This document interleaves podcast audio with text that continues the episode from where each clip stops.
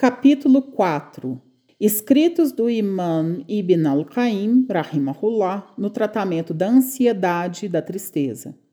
Na sequência do debate das soluções para ansiedade e tristeza, faremos uma pausa para olhar brevemente a lista escrita pelo Imam Ibn Qaim, rahimahullah, na qual são enumerados 15 tipos de remédios que aliviam a angústia e a tristeza.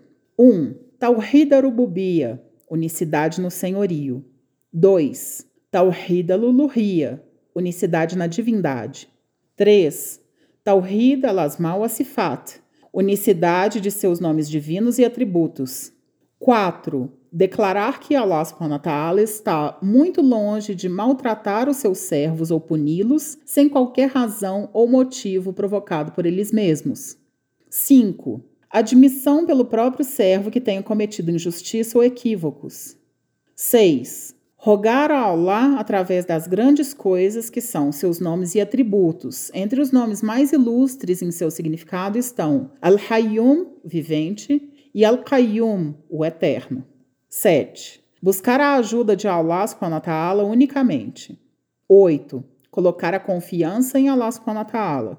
9 colocar nossa confiança em Allah e submeter a Ele todas as nossas atividades, reconhecendo que nosso destino está em nossas mãos, que Allah maneja as nossas atividades como quer, que Sua vontade sempre se cumpre e seu decreto é sempre justo. 10. Ler o Alcorão e refletir sobre seus significados, buscando consolo nele para todas as catástrofes, encontrar uma cura para todas as doenças do coração, abre parênteses, isso é, doenças psicológicas e espirituais, fecha parênteses, porque o Alcorão lava a tristeza e cura a ansiedade e angústia. 11. Procurar o perdão de Allah subhanahu wa ta'ala. 12. Esforçar-se no arrependimento. 13. Esforçar-se na causa de Allah. 14.